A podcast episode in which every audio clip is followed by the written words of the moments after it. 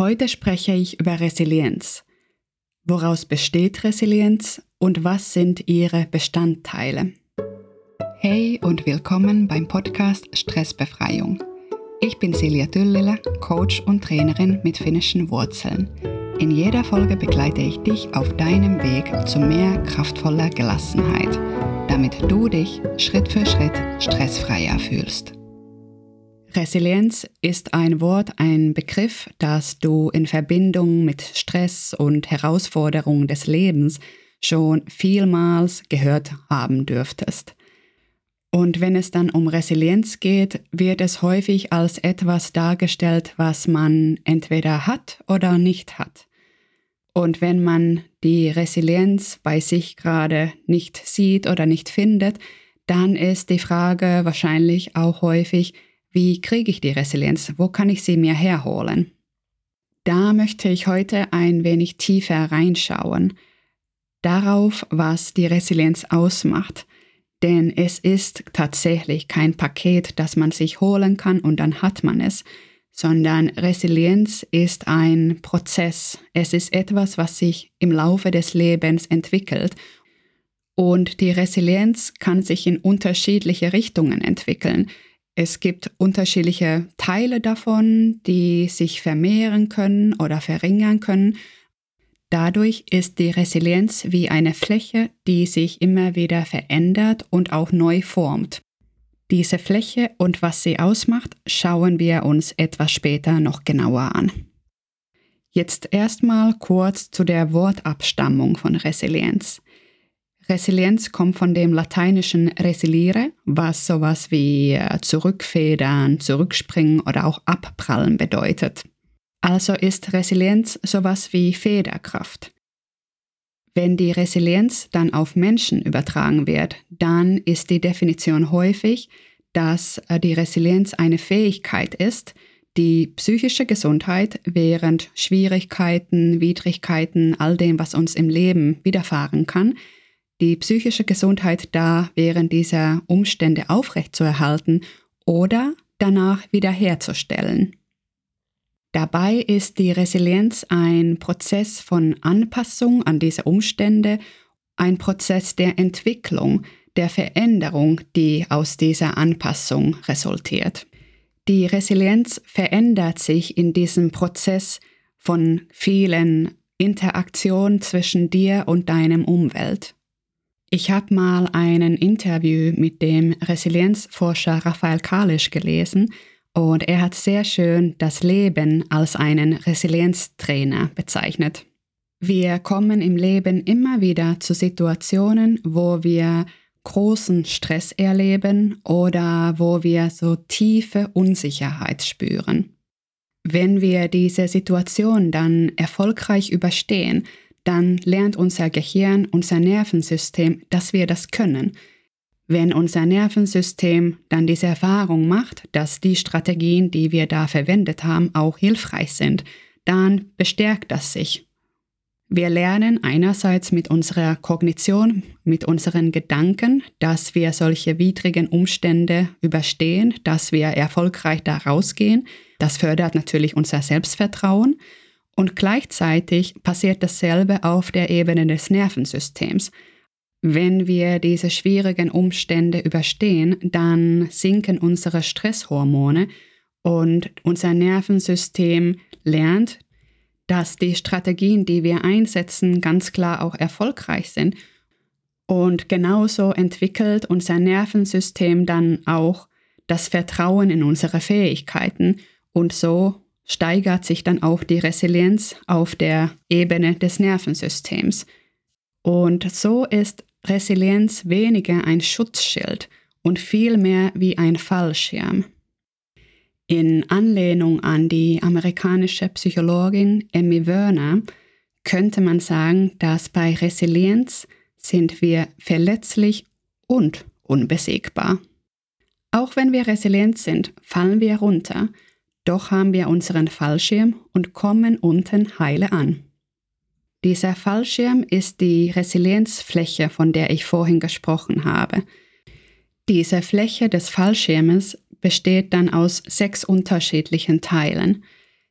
Erstens aus dem Bewusstsein für sich und für andere. Zweitens aus dem Ausgleich. Drittens aus der eigenen Handlungskraft. Viertens aus der Kunst des Sozialen.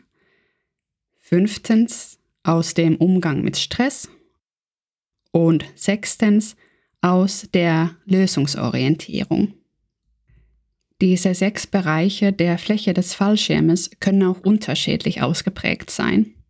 Vielleicht ist ein bestimmter Bereich zurzeit besonders stark und ein anderer befindet sich eventuell aktuell eher im Aufbau.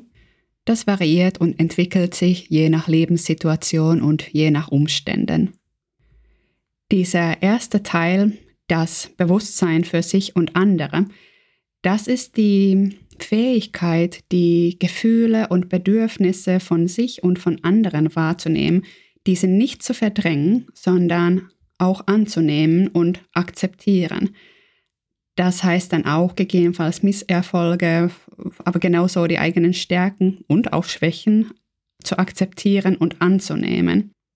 Dieses Bewusstsein bedeutet eine Achtsamkeit, eine freundliche Wahrnehmung von dem, was in einem selber los ist und was in den anderen los ist.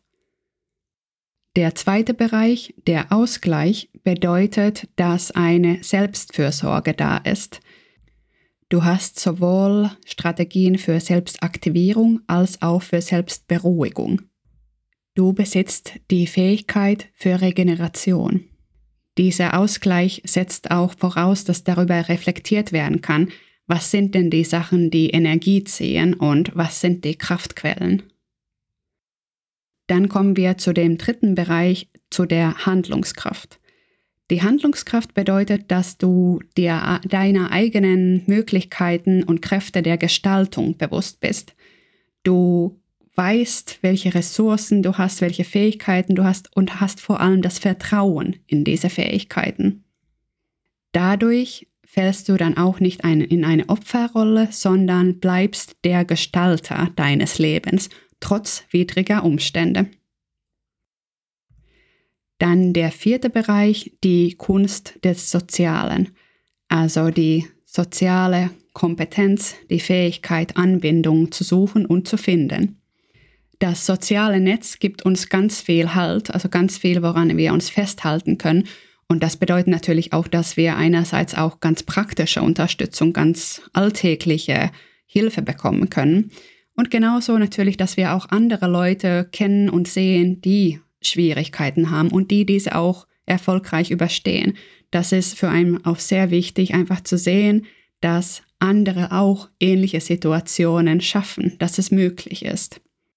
Die Kunst des Sozialen zu beherrschen bedeutet auch empathiefähig zu sein, dass dir das Wohlergehen von anderen wichtig ist, dass es dir am Herzen liegt, dass deine Familie, deine Freunde, deinen Kollegen es auch gut geht. Diese Empathiefähigkeit stärkt die Bindung zu anderen sehr. Und genauso wichtig ist bei diesem Bereich natürlich auch die Fähigkeit, Hilfe überhaupt anzunehmen. Zu der ganz hohen Kunst des Sozialen gehört dann auch der Umgang mit Konflikten wenn du mit Konflikten gut umgehen kannst, wenn du da viele Strategien hast für die Lösung, für die Aufweichung von Konflikten, ist das etwas, was enorm zu der Resilienz beiträgt. Der fünfte Punkt ist dann der Umgang mit Stress.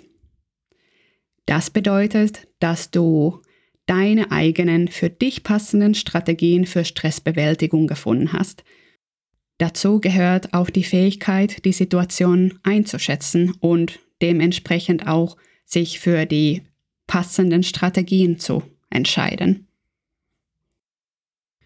Und der letzte Bereich der Resilienz ist der sechste Punkt, die Lösungsorientierung. Lösungsorientierung ist eine kognitive Flexibilität. Das heißt, wenn du Erfahrungen machst, kannst du deine Erlebnisse, deine Perspektiven auf diese Erfahrungen immer wieder neu bewerten. Und wenn sich was bei den Bedingungen verändert, kannst du dann auch wiederum deine Perspektiven, deine Erlebnisse kreativ dem anpassen. Dinge neu denken, eine gewisse Improvisationsfähigkeit auch haben.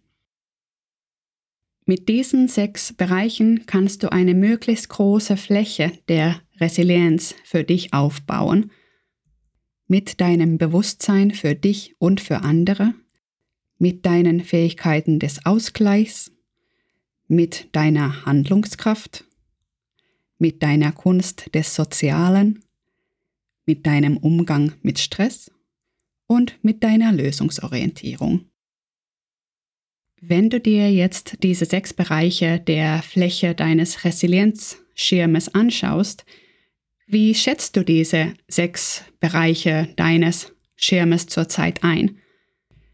Ist ein Bereich besonders stark und ein anderer vielleicht etwas weniger stark? Wie sind die Unterschiede zwischen den sechs Bereichen? Und was für eine Fläche entsteht aus diesen sechs Teilen deines Fallschirmes? Wenn du deinen Resilienzschirm dir noch ein bisschen genauer anschauen möchtest, ich habe dir eine Datei vorbereitet, die du downloaden kannst unter angebot.celiatu.com slash Resilienzschirm. Den Link packe ich dann noch zusätzlich in die Show Notes rein. Ich freue mich, dass du wieder dabei warst und wir hören uns nächste Woche wieder, wenn ich auf die finnische Urkraft der Resilienz eingehe, nämlich auf Sisu.